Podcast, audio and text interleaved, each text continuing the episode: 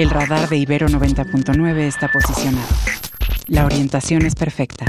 El objetivo, localizar la noticia. Buenos días, Mario. Hola, muy buenos días, Mario. Con gusto de saludarte. Muchas gracias por la invitación a su programa. Contenta de estar de nuevo con ustedes. Los acontecimientos y sus protagonistas.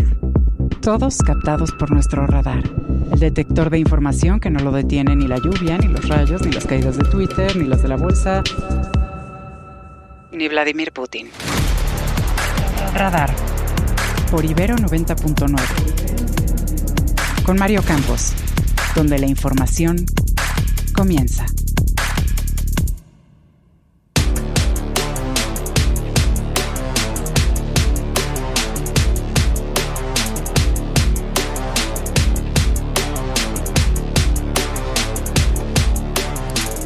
Estudiantes de diversas universidades de Guanajuato marchan en la capital del estado para exigir seguridad y justicia en el caso de los seis estudiantes de medicina asesinados el fin de semana en Celaya. El ministro de la Suprema Corte, Javier Lainez, suspende de manera definitiva la extinción de 13 fideicomisos del Poder Judicial, con lo cual los 15 mil millones de pesos que, que contienen no podrán ser utilizados ni devueltos a la tesorería de la Federación. Culpa la cepa la pandemia de COVID-19 de los malos resultados en la prueba PISA, que arrojó que los estudiantes de, educación básica en México reprobaron matemáticas, lectura y ciencia. Sobre este tema tendremos entrevista en unos minutos. La precandidata de Morena, Claudia Sheinbaum, promete promete universidades para habitantes de la montaña de Guerrero. En tanto, Xochitl Gálvez presenta su equipo de campaña integrado en su mayoría por eh, figuras de partidos políticos que la postulan.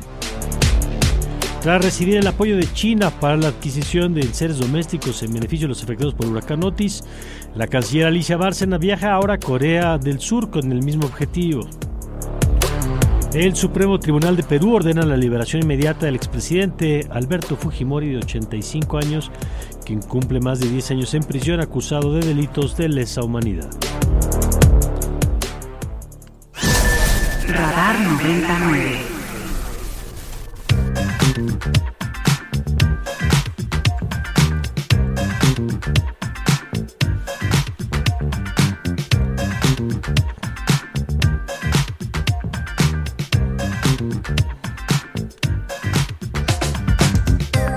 Buenos días, muy buenos días, bienvenidos a Radar 99.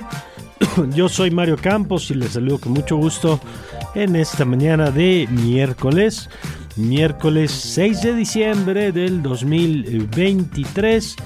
En esta mañana en la que saludo a mi querida Emilia Álvarez. Emilia, ¿cómo estás? Muy buenos días.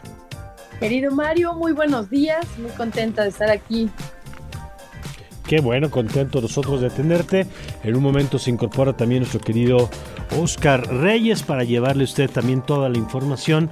Un día interesante por varios, varios temas, entre otros, por supuesto, la violencia que siguen viviendo los jóvenes en nuestro país y que no debemos ni podemos normalizar en medio de una estadística que a veces eh, oculta más de lo que revela, porque se vuelve una cifra más y perdemos la dimensión de lo que significa jóvenes universitarios que son asesinados, desaparecidos, asesinados en este país, en este caso seis, pues seis estudiantes de medicina que fueron asesinados eh, y de los que ya platicaremos un poquito más adelante. Información también de las campañas, van avanzando las, los procesos y así como tuvimos hace unos días el equipo, el anuncio del equipo de Claudia Sheinbaum, en el que hay que decir que tampoco hubo mayor novedad, puro político, digamos, de Morena, eh, algunos más o menos cercanos al presidente López Obrador, eh, pues ahora presenta Xochitl Gálvez su equipo, también de políticos pues cercanos al PRI, PAN y al PRD, y bueno, pues ya platicaremos de eso y con ellos también, con ese equipo el día de hoy. Va a estar también con nosotros Patricia Mercado, la senadora, que es una de las eh, que ha sonado como potencial candidata de Movimiento Ciudadano eh, para la presidencia después de la salida de Samuel García, así que es parte de lo que hoy tendremos eh, para ustedes en esta mañana. Yo le invito a que participe con nosotros a través de qué teléfono, querida Emilia. Nos pueden contactar a través del de 55 525 Eh, 25, ay, disculpen. Va de nuevo. A ver. 55 529. 55 529 25 99. Eso, ahora sí va de nuevo por si alguien. 55 529 25 99. Perfecto, para que, para que no le esté sonando el teléfono a alguien más y luego nos reclamen por qué le llaman Divero 99. Ahí está, muy bien, 55 529. Y contactar vía Twitter. Así es, en Twitter, ¿cómo nos encuentran? Y en Twitter nos pueden encontrar como arroba, arroba ibero99fm Ajá. Arroba Ibero99FM, donde también pueden encontrar fragmentos de nuestras noticias en vivo. Perfecto, y nos pueden encontrar en arroba Mario Campos y Emilia también la puede seguir, sobre todo en Instagram, que es donde es más activa. Y cuando son las 7 con 7 minutos, vamos a los detalles de las noticias. Estas son las, Estas son las noticias.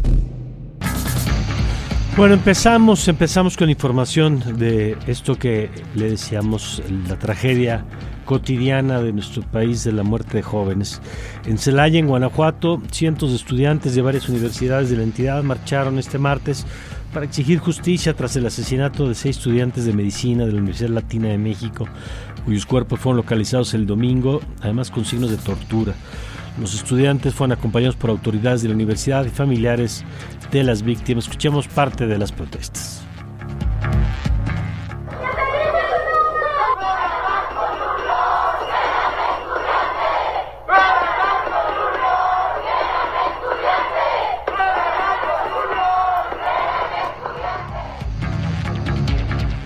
Anoche fue asesinada la Policía Municipal de Tijuana, en Baja California, Cristina Zavala, quien apenas llevaba tres meses en la corporación.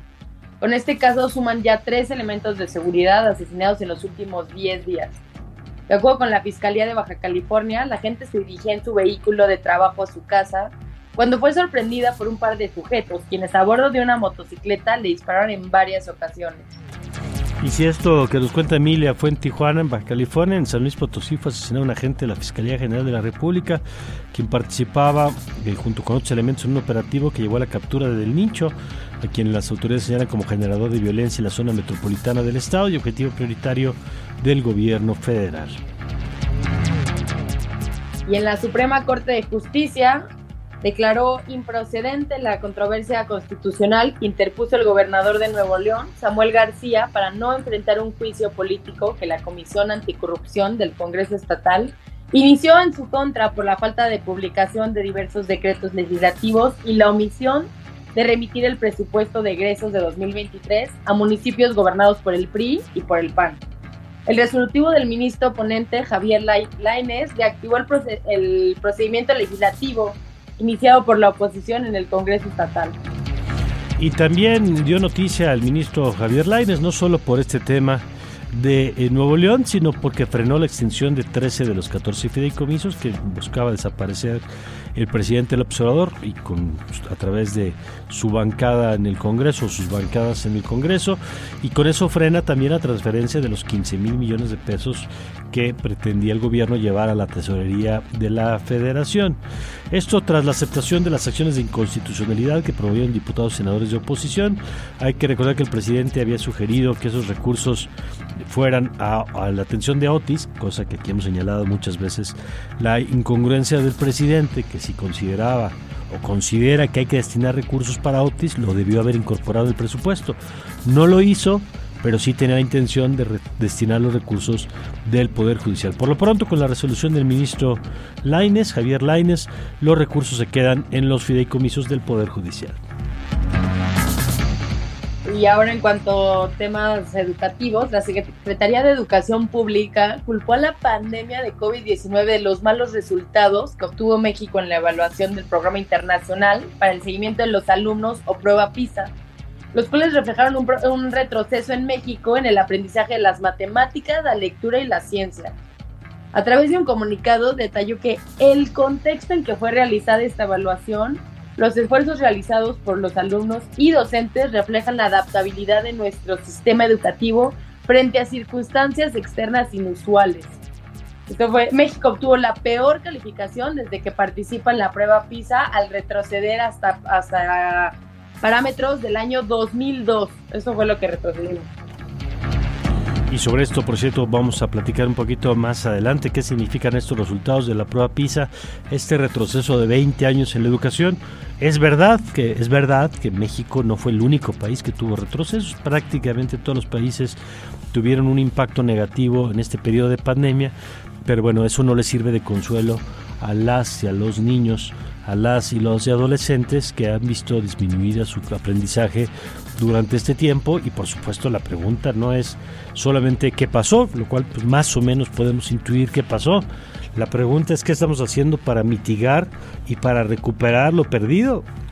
Y ahí es donde yo no tengo claro que México esté en un proceso en ese sentido, pero lo vamos a platicar con, detalle en unos minutos. Pero seguimos con temas educativos porque contingentes de diversas secciones de la CENTE marcharon ayer en la ciudad para exigir, en la Ciudad de México, para, aumentar, para pedir un aumento al 100% y que se les dé base al personal docente interino. Tras un portazo, los inconformes lograron entrar al edificio de la CEP, por lo que autoridades educativas de dialogar con una comisión con la que se acordó la instalación de una mesa de trabajo para discutir su pliego petitorio. Em, y luego en temas de, la precandidatura, la, esta, la precandidata Xochitl Galvez a la presidencia de la Alianza Fuerza y Amor por México presentó su equipo de precampaña integrado por 26 personas, en su mayoría militantes de los tres partidos que la postulan. Son 11 panistas, 8 priistas y 4 perredistas, en los que se encuentran Idelfonso Guajardo, Rubén Moreira, Margarita Zavala, Kenia López, Jesús Ortega y José Ángel Ávila, entre algunos otros también que se encuentran por ahí. Aunque lo que más ha generado polémica es la presencia de sus hijos, Diana y Juan Pablo, quienes tendrán a su cargo la promoción del voto entre los jóvenes. La precandidata dijo que con este equipo logrará alcanzar la presidencia de la República. Escuchamos lo que dijo. Hoy presento a este gran equipo de mexicanas y mexicanos experimentados que tienen una misión clara, hacer una campaña ganadora a México nuestro mensaje. Haremos de México un país de clase media fuerte, de clase media chingona. En pocas palabras, un México chingón. Y se supone que en este periodo no hacen propuestas porque están en la pre-campaña interna, pero mire, ayer estuvo en Chilapa de Álvarez en Guerrero Claudia Sheinbaum de la coalición Sigamos Haciendo Historia dijo que de llegar a la presidencia construirá universidades en la Sierra de Guerrero para que ningún joven tenga que migrar. Sobre el equipo de campaña que eh, presentó Xochitl Gálvez, Sheinbaum criticó los perfiles por considerar que no reflejan lo que es una propuesta ciudadana, sino más de lo mismo. Nosotros ofrecemos un proyecto de nación de largo alcance, de largo aliento. Del otro lado, bueno, ofrecen fraudes electorales, ofrecen mapachería, corrupción. Scanner 360.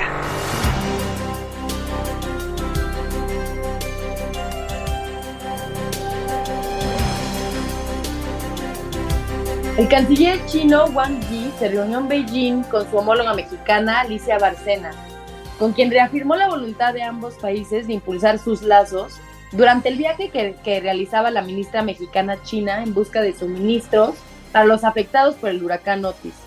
Después de China, la canciller proseguirá su gira asiática en Corea del Sur, que fue en 2022 el tercer socio comercial de México, según el gobierno del país norteamericano.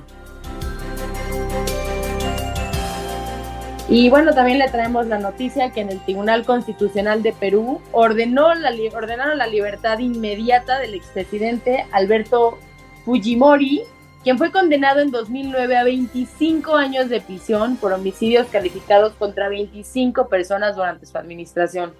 La medida responde a la solicitud de un indulto en favor del político de 85 años de edad, respaldada por tres magistrados y se prevé que mañana mismo quede libre, luego de cumplir más de una década en la cárcel. Crack 90.9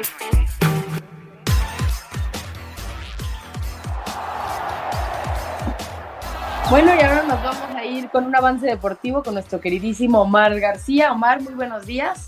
Hola querida Emilia, ¿cómo estás? Buenos días, buenos días querido Mario, por supuesto quienes nos acompañan en este miércoles de radar, pues ya ahora sí, finalmente llegó el día, primeros 90 minutos de estas semifinales en el Apertura 2023 de la Liga MX masculina, el Alfonso Lastras de nueva cuenta eh, se viste de semifinales con todo y ahí la controversia por un concierto hasta de Luis Miguel. Y bueno, pues hoy a las 9 de la noche el Atlético San Luis estará enfrentando al superlíder de este, de este torneo torneo con eh, pues un historial de dominio absoluto para el América en los últimos cinco partidos, eh, cuatro triunfos para el conjunto del América y uno para el Atlético San Luis. Sin embargo, este último llegó precisamente en casa, así que bueno, pues ahí buscarán eh, aprovechar esta condición para sacar ventaja de cara a un partido durísimo que se viene el próximo sábado en el Estadio Azteca. Bueno, va a estar interesante. Eh, evidentemente, pues sí, la expectativa es que sea el América quien gane por, por la nómina, por la trayectoria. Pero bueno, así la, la gracia del fútbol es que no sabemos hasta que empiece el juego y veamos qué hace cada uno de los equipos en la cancha. Gracias, querido Omar. Volvemos contigo un poquito más adelante. Seguro ya nos escuchamos con el resto de la jornada en un ratito. Gracias, gracias a Omar García con la información deportiva y yo le invito a que si usted tiene alguna pregunta a propósito de los temas que hoy vamos a abordar, se pueda comunicar con nosotros y aquí con mucho gusto recogemos su inquietud y se la hacemos llegar a nuestros invitados. Déjeme platicar un poquito el menú del día. Vamos a platicar eh, eh, a lo largo de esta mañana con Luis Medina Gual, que es el coordinador del doctorado interinstitucional en educación aquí en la Ibero, sobre la prueba PISA y qué es lo que nos dice. Vamos a platicar con Horacio Urbano porque hay una discusión en el Congreso de la Ciudad de México que ha pasado poco por debajo del radar. los temas urbanos suelen ser técnicos, a veces aburridones, matapasiones, ¿no? Este, pero hay un tema que está discutiéndose en el Congreso que tiene que ver con la posibilidad de que usted pueda incidir en las construcciones o en los planes de construcción que le afectan en su entorno inmediato, ¿no? Los edificios y lo que pasa alrededor. Y le vamos a poner foco a eso. Vamos a platicar con Kenia López Rabadán también, la, ayer anunciada jefa de la oficina de Xochitl Galvez, a propósito del equipo de campaña que presentó el día de ayer, que me parece que va a ser interesante. Vamos a tener a Carlos Bravo, regidor también y vamos a tener a Patricia Mercado, la senadora integrante de Movimiento Ciudadano, que como usted sabe, junto con Álvarez Maínez, con Juan Cepeda y con Dante Delgado, es uno de los nombres que se ha puesto sobre la mesa de posible candidato o candidata a la presidencia. Patricia Mercado, quien ya fuera, por cierto, candidata a la presidencia en el año 2006. Vamos a hacer una, una pausa y eh, ahora, después de este primer recorrido por la información, regresamos con las entrevistas. Le recordamos que se puede comunicar a través del 55 500, 55 529 55 529 25 99 Eso, muy bien, querida Emilia, gracias. Vamos al corte que es muy breve y enseguida regresamos. Radar, Radar 99.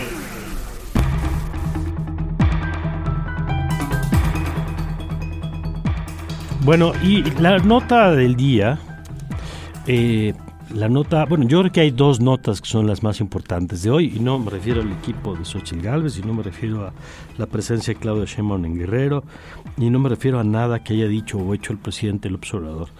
Para mí, las dos notas más importantes son el asesinato de los jóvenes en Guanajuato, que no es normal, insisto, que jóvenes estudiantes de medicina vayan, eh, salgan y desaparezcan y luego aparezcan muertos y con signos de tortura. Eso no es normal en este país. Uno debería hacerlo, aunque sea frecuente. Lo frecuente no, no nos normaliza. Y dos, el tema educativo. Porque no será un tema que genere la controversia, no llamará a los reflectores tanto como los equipos de campaña. Pero si hay un tema trascendental es lo que pasa con la educación. Estamos determinando el destino de personas concreta y del país y por eso nos acompaña el doctor Luis Medina Gual, el es coordinador del doctorado interinstitucional en educación aquí en la Ibero. Eh, Luis, bienvenido como siempre aquí a, tu casa en Ibero 99. Buenos días. Muchísimas gracias, muy buenos días. Un saludo a ti a tu auditorio. A ver, Luis, yo quisiera empezar para quienes no están familiarizados con, con la prueba PISA, que nos recuerdes rápidamente qué es y por qué es una herramienta importante, con las limitantes que pueda tener, pero una herramienta importante que nos permite colocarnos a nivel mundial en donde estamos en materia de algunas asignaturas clave. Claro, mira, la prueba PISA, que por sus siglas significa Program for International Student Assessment, es realizada por la Organización de la Cooperación y el Desarrollo Económico. Se aplica cada X tiempo y lo que busca básicamente es que estudiantes que tienen 15 años de edad, en esta ocasión en 81 países distintos, contesten esta prueba y a partir de ello se pueda tener, digamos, un conocimiento, es como si fuera un termómetro acerca de qué es lo que saben nuestros estudiantes de 15 años en tres grandes dimensiones, en lectura, en matemáticas y ciencias. Y se supone que lo que evalúa es, son los conocimientos básicos indispensables que cualquier ciudadano del siglo XXI debería de conocer o ser capaz de manejar para desempeñarse de manera satisfactoria en este mundo, eh, digamos, tan competitivo del día de hoy. Ok, entonces es muy importante porque nos permite ver dónde estamos y dónde estamos frente a estos otros países que forman parte del ejercicio. Y la pregunta, ahora sí, Luis, con este antecedente, ¿qué dice esta prueba PISA sobre qué ha pasado con la educación en nuestro país? Uy, pues mira, a lo largo de, de la historia de la aplicación de PISA, pues siempre México ha quedado debajo del promedio de los países de la OCDE, pero en particular eh, de ahí un, análisis que hace un académico, Bernardo Naranjo, lo que nos platica es que en particular en esta aplicación 2022 eh, cae eh, tan fuerte como estábamos en 2003, es decir, lo que habíamos avanzado del año 2003 hasta el 2022, prácticamente estamos igual. Tenemos 415 puntos en lectura, 395 en matemáticas, 410 en ciencias, que para quien no esté familiarizado con esta prueba, pues quizá no le diga tanto los números, pues, pero básicamente lo que nos dice es que tenemos un, eh, un rezago muy importante en los conocimientos básicos indispensables que deberíamos de estar manejando en este momento. En particular, yo creo que destaca, por ejemplo, la diferencia que en el 2006 el 53% de los estudiantes en matemáticos, es decir, uno de cada dos, solamente lograba tener los conocimientos básicos indispensables y para esta aplicación 2022 solamente 34% de los estudiantes lograron tener un conocimiento básico indispensable. O sea, casi solo uno de cada tres de todos nuestros alumnos tiene los conocimientos básicos indispensables. Es correcto, eso es lo que se refiere, que tenemos solamente uno de cada tres estudiantes que tienen conocimientos básicos indispensables. Pero además, yo creo que un dato ahí bien importante es que no solamente mide estas tres, digamos, como grandes dimensiones, sino también, por ejemplo, otros elementos que son más cualitativos. Y fíjate que un dato que es bien interesante es que en México, eh, generalmente los estudiantes que eran encuestados eran reportados como los que tenían más satisfacción de vida, que eran más felices, más felices. Y en esta ocasión en particular, en 2022, el descenso que tuvimos en felicidad, que pensemos que es este tiempo de pandemia, fue del triple en comparación con otros países de la OCDE. Ok.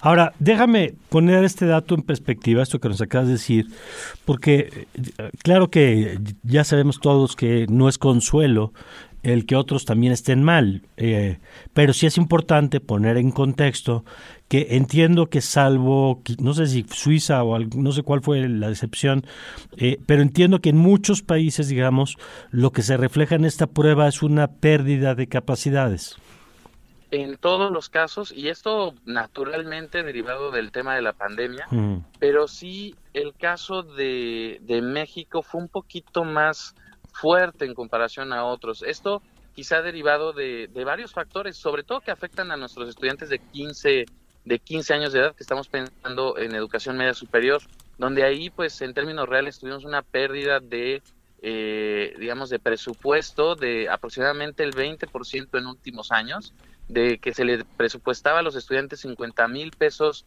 anuales. Al día de hoy estamos diciendo que a media superior se destinan 40 mil pesos en las instituciones públicas.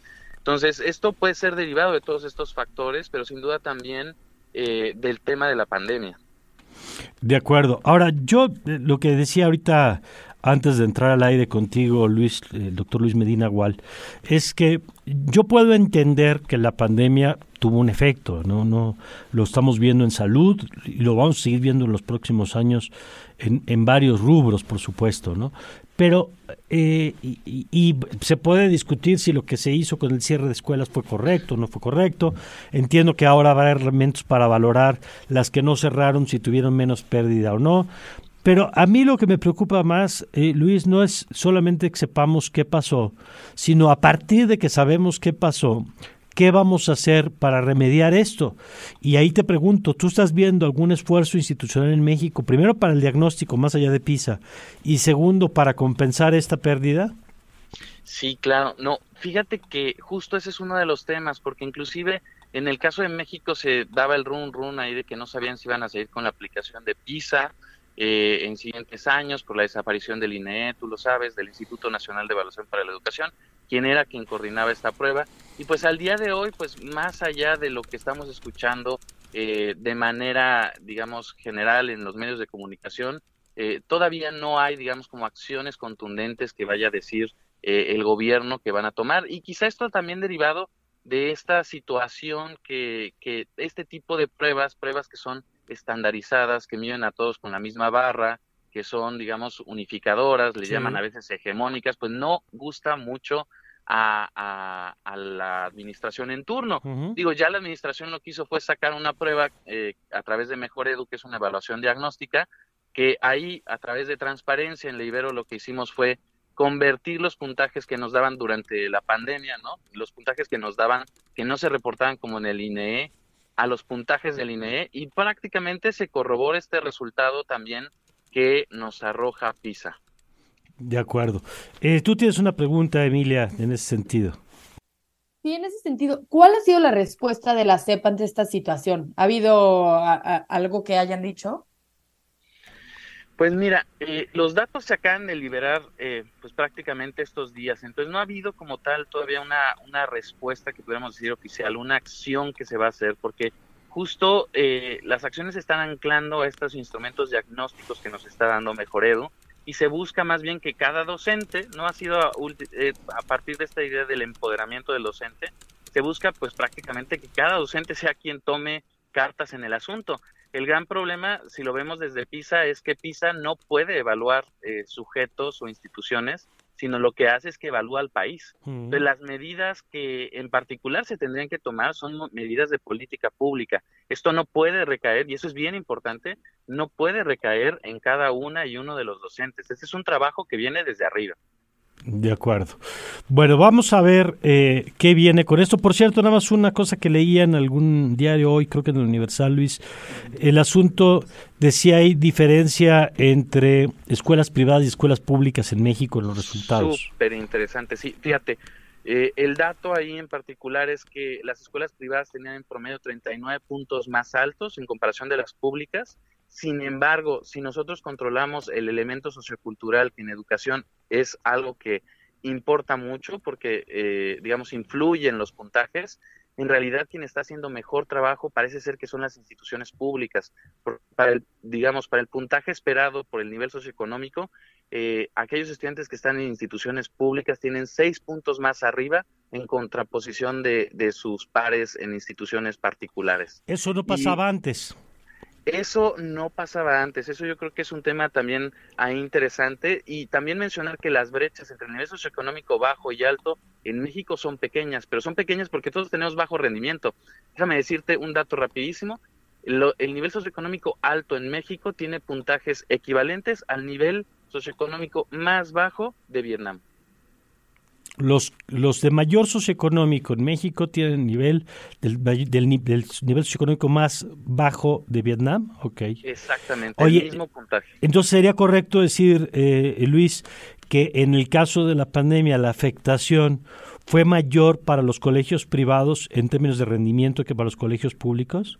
Pues pensando en puntajes esperados, se podría decir que hubo mayor capacidad de resiliencia para las instituciones públicas. Mira, pues es interesante. Digo, que todos están mal, pues eso es importante.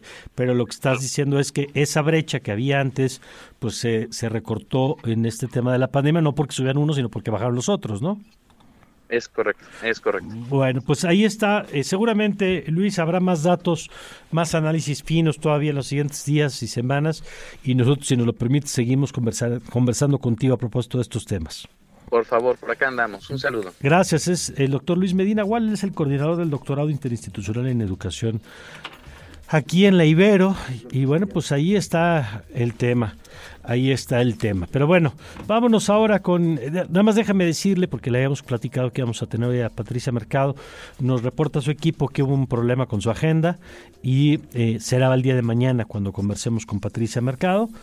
Eh, bueno, yo lo lamento porque ya le habíamos anunciado, pero bueno, así pasa de repente. Mañana estará con nosotros Patricia Mercado y bueno, ya mañana será esa conversación. Por lo pronto, yo eh, le invito a que se ponga en manos de Emilia y de nuestro querido Oscar Reyes para que nos cuenten cómo están las primeras planas en este día.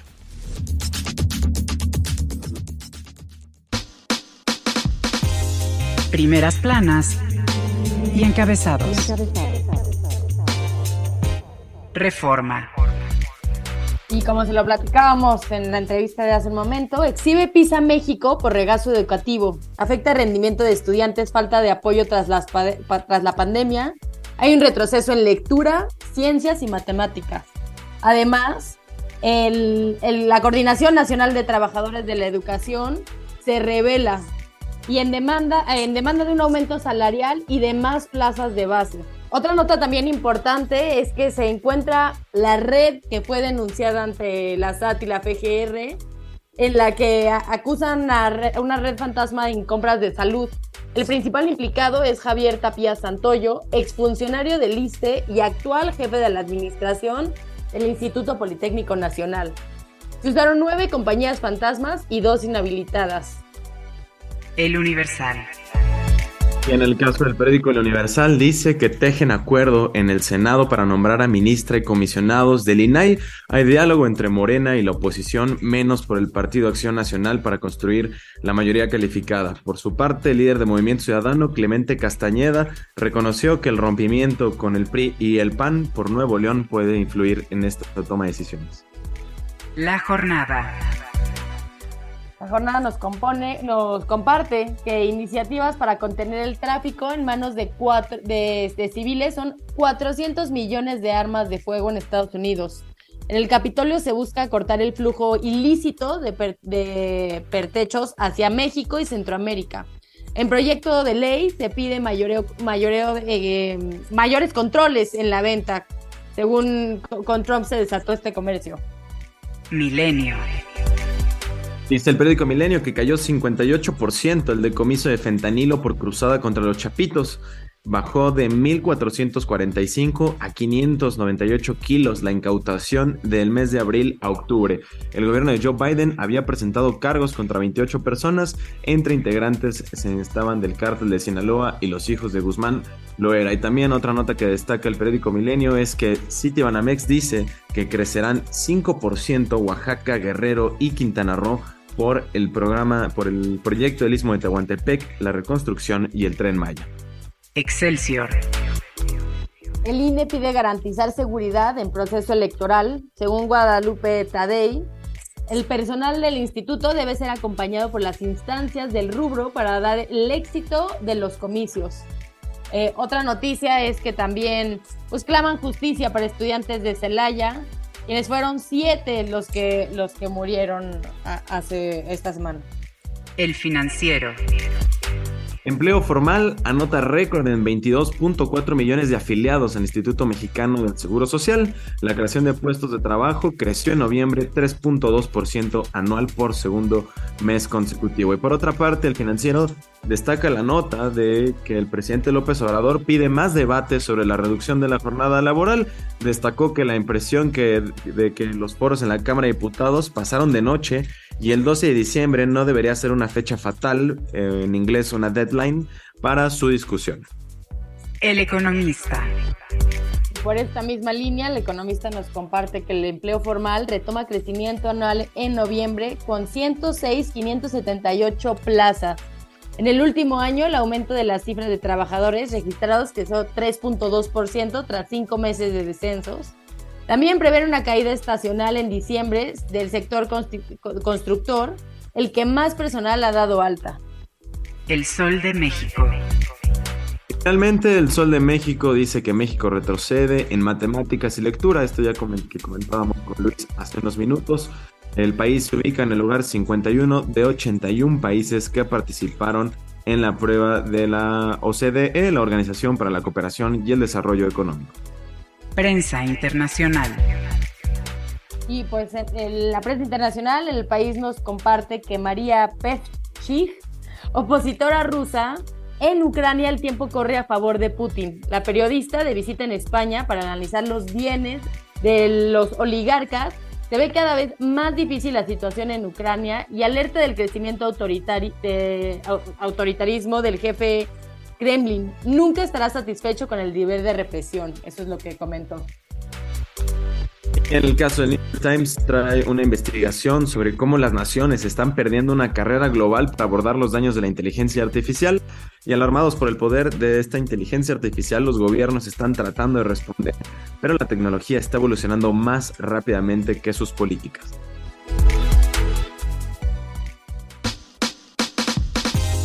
Primeras planas y encabezados.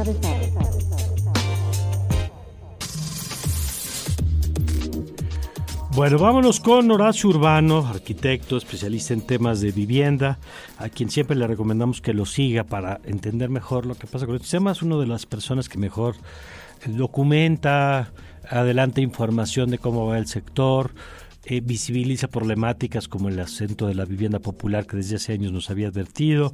Eh, querido Horacio, bienvenido como siempre eh, aquí a Ibero 99. Buenos días. Hola, querido Mario, ¿qué tal? Muy buenos días. Como ves, soy tu fan y me da mucho gusto tenerte acá siempre.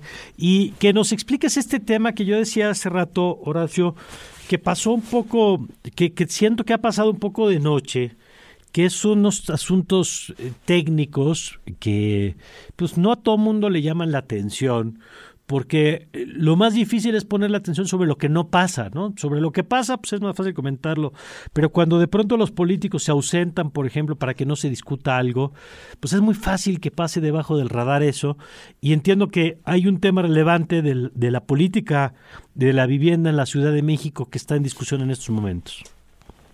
Sí, querido Mario. Primero, pues muchas gracias. Estoy muy honrado por todo lo que comentas. Segundo, eh, pues no es un tema de vivienda, es un tema que nos tiene que ver con toda nuestra forma de vida. Mm. Porque si hay una mala planeación de la ciudad, vamos a tener problemas en la forma en que nos movemos, en la forma en que vivimos, en la forma en que habitamos, por supuesto, pero también ahora que estamos con la COP en, que se está llevando a cabo, pues con un tema ambiental, una ciudad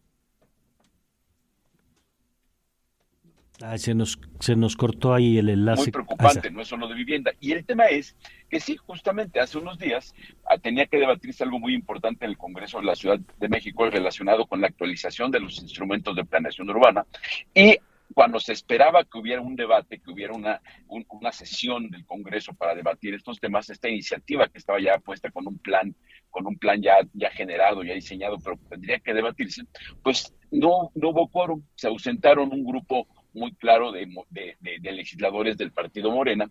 Y bueno, eso abre la puerta a la posibilidad de que esto sea aprobado en forma de afirmativa ficta. Entonces, eso es muy delicado porque un plan de desarrollo urbano es algo que tiene que, que, socializarse, que tiene que tomarse en cuenta la opinión de todo el mundo, de la sociedad, de la industria, de los comercio, de la academia, de quienes están en favor del medio ambiente, de todos. Y además otro tema, o sea, eso es la, forma idealista de verlo, de que, de que un programa de ordenamiento territorial, que es puntualmente el que estamos hablando, tendríamos que verlo entre todos porque a todos nos afecta o nos beneficia. Pero ya en, lo, en la parte operativa no se tomó en cuenta la opinión de los gobiernos delegacionales y eso es bien delicado, mm. porque sabemos que si se va a hacer una visión de ciudad, tendrían que estar involucrados los gobiernos de las localías básicas, que son las, las, las alcaldías, ¿no? Eh, ¿Por qué, digamos, en qué afecta esto a la gente que nos está oyendo? Mira, afecta en que, en que un instrumento de un programa general de ordenamiento territorial, que es lo que está haciendo, define dónde hay vivienda, dónde hay comercio, dónde se debe, que, se debe preservar el suelo, y en eso todos nos preocupamos cuando vemos que se está haciendo un edificio al lado de nuestra casa. Ya ves que ahora salía ayer en las primeras planas que la colonia se quedó sin agua por un proyecto. Bueno, ahí es donde vemos que nos afecta en lo cotidiano, nos afecta en lo cotidiano y mucho. Si no hay vivienda y de pronto tenemos cuando no, no nos preocupamos hasta que tenemos que salir a buscar vivienda. Cuando salimos a buscar vivienda y nos encontramos una vivienda muy lejos, nos damos cuenta que tenemos que trasladarnos horas para llegar de la casa a la escuela o al trabajo. Ahí es donde nos afecta. Y esa se tiene que ver no cuando ya está el problema de decir, oye, ¿por qué no hacen vivienda cerca de mi escuela?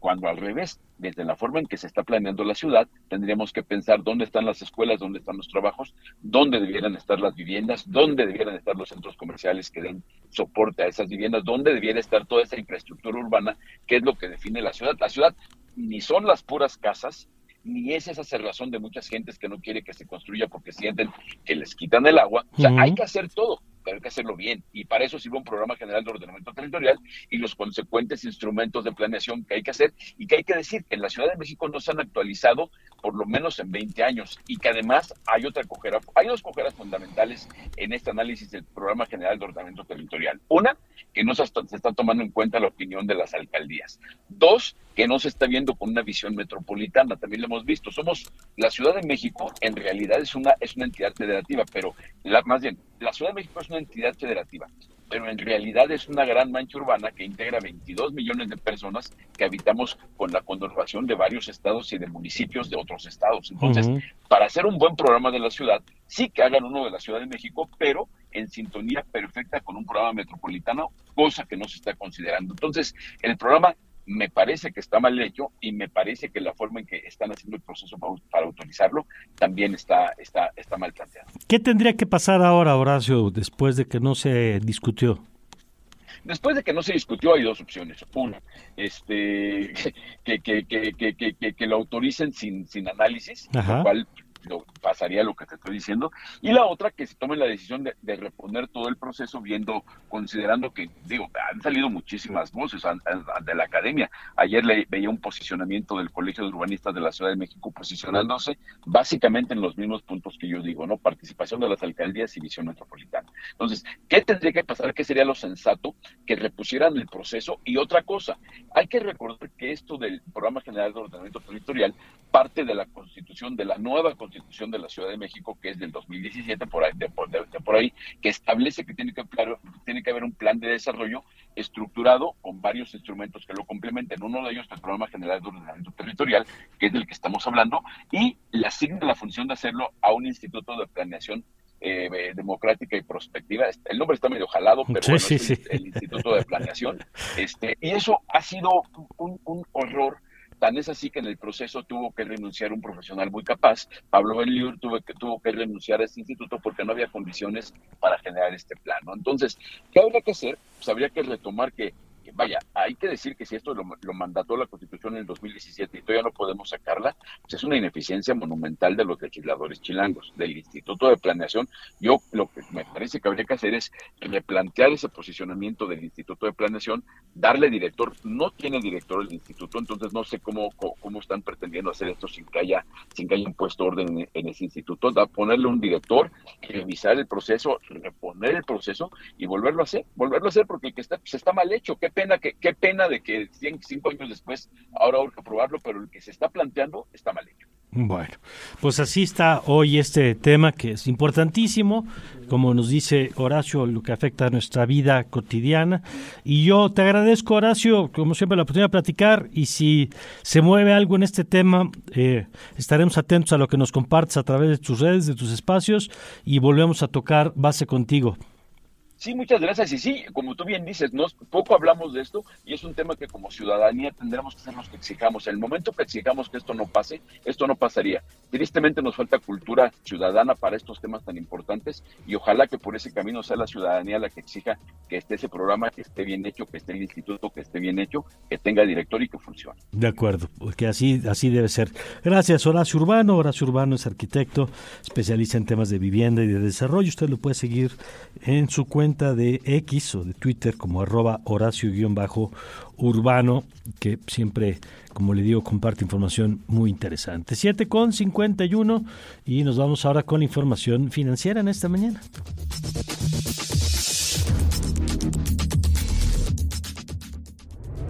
Radar económico. Radar económico. Así es, Mario, rápidamente en el radar económico les contamos que el registro de plazas de trabajo formal afiliadas al Instituto Mexicano del Seguro Social creció en noviembre de este año 5.2% respecto al mismo mes del año 2022, al aumentar en 106.578 personas.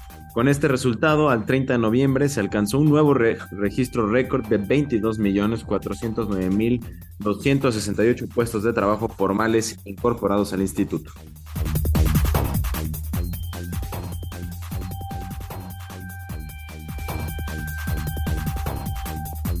Y la Secretaría de Marina y el Aeropuerto Internacional de la Ciudad de México informaron la actualización de la tarifa de uso aeroportuario para el 2024 que tendrá la terminal capitalina. La TUA nacional será de 28.95 dólares, mientras que la TUA internacional será de 54.96 dólares. La actualización para el próximo año significaría un incremento de 3.2% en ambas categorías y cabe señalar también que la TUA está expresada en dólares de Estados Unidos y eventualmente la De la Ciudad de México determinará su equivalente en pesos mexicanos. Por otro lado, los precios del, del, petróleo cayeron a mínimos de casi cinco meses por el fortalecimiento del dólar y la preocupación por la demanda, con lo que el mercado retrocedió por cuatro días consecutivos ante las dudas sobre los recortes voluntarios anunciados por la OPEP y sus aliados la semana pasada. En ese contexto, la mezcla mexicana de exportación retrocedió 62 centavos al cerrar en 67.95 dólares por barril y acumular cuatro sesiones a la baja. Es el precio más bajo para el crudo mexicano desde el 6 de julio de este año de los CETES de corto plazo volvieron a niveles de 11%, mientras que las ganancias de los instrumentos a dos años se redujeron. Los rendimientos de los CETES a 28 días repuntaron la subasta de este martes luego de cinco semanas consecutivas de descensos, lo informó este, el día de hoy, el día de ayer el Banco de México. Y les compartimos que esta mañana la criptomoneda Bitcoin tiene un valor de 44.100 dólares, mientras que un dólar nos cuesta 17 pesos con 34 centavos. Radar. Radar 99.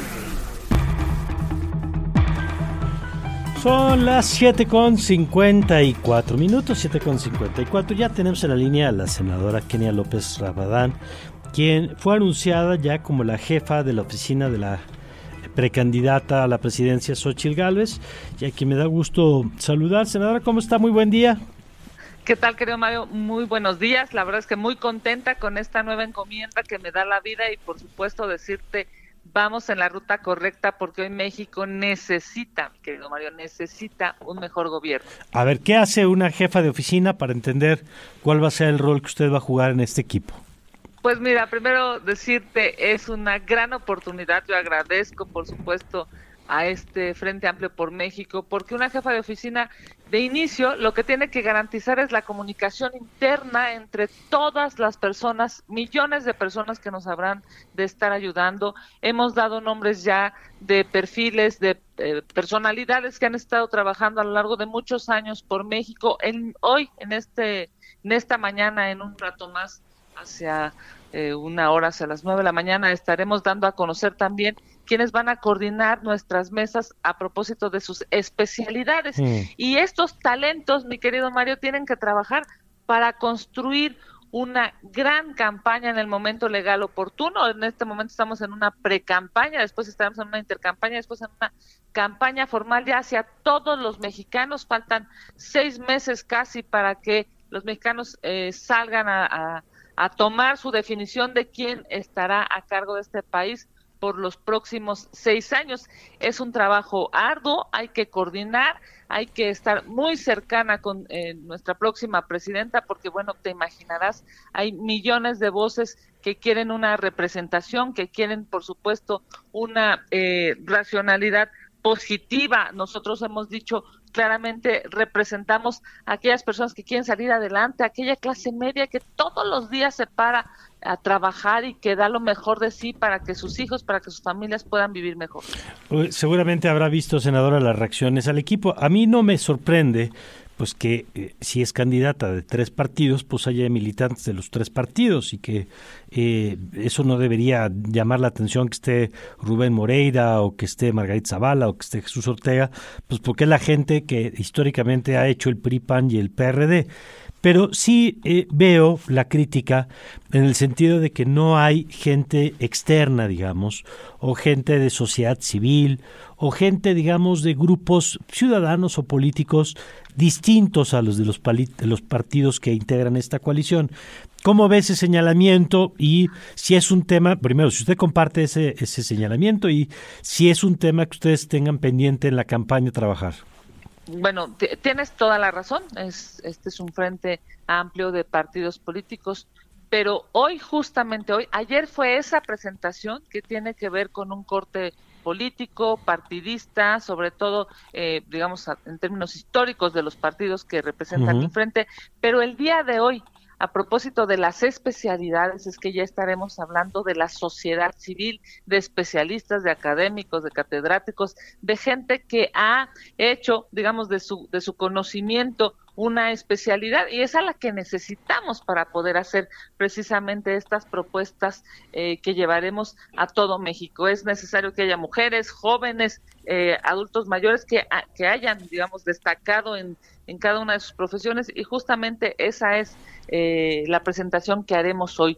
Tuvimos definimos dos momentos, ayer fue uno y hoy precisamente haremos este otro que creo yo eh, comparte, digamos, esa preocupación que algunos medios tuvieron, pero que evidentemente, bueno, pues que para darle su espacio a cada uno de ellos y la importancia que tienen, mm. lo hicimos en dos espacios. Ya. Bueno, vamos a ver los nombres de hoy y qué, qué lectura se hace de ello.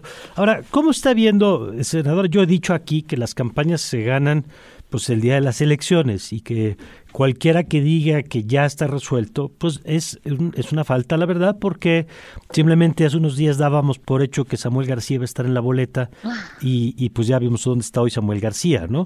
No sabemos si va a ser Patricia Mercado, si va a ser Ivonne Ortega, si va a ser Dante Delgado, Jorge Beresmain, es decir, yo creo que hay eh, muchas variables que todavía están por resolverse de aquí a junio, pero también es cierto que hoy no hay una encuesta que diga pues que estén cerca y que, eh, que estén a menos de 20 puntos, digamos.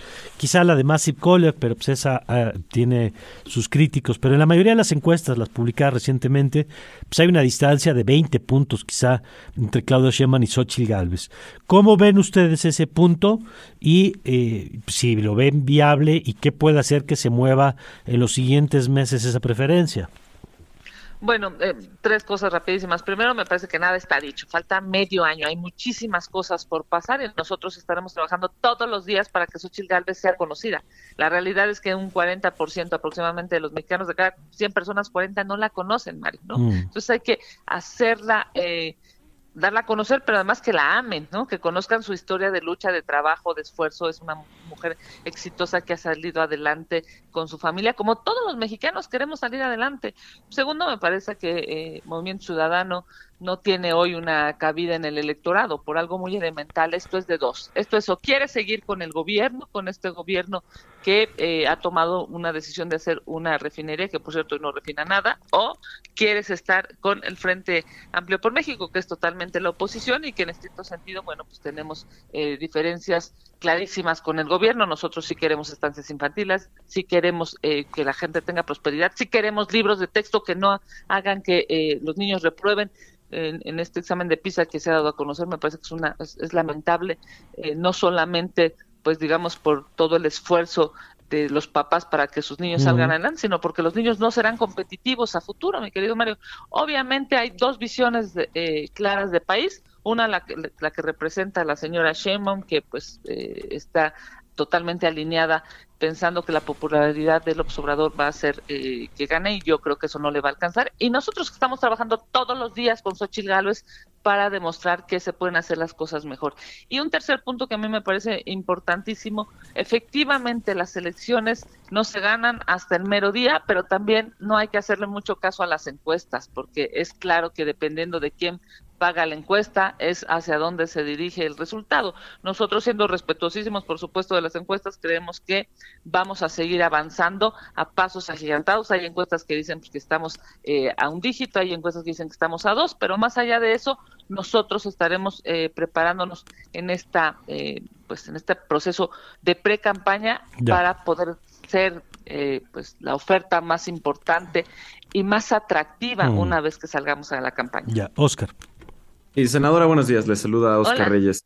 Eh, ¿Y ustedes siguen abiertos a seguir trabajando o invitando a Movimiento Ciudadano eh, eh, con ustedes como oposición? ¿O independientemente de quién sea el su candidata de ese partido, lo verán como dividiendo la oposición? Pues mira, yo, yo fui totalmente aliancista en todo el proceso previo ¿no? a, los registros de los partidos en alianzas.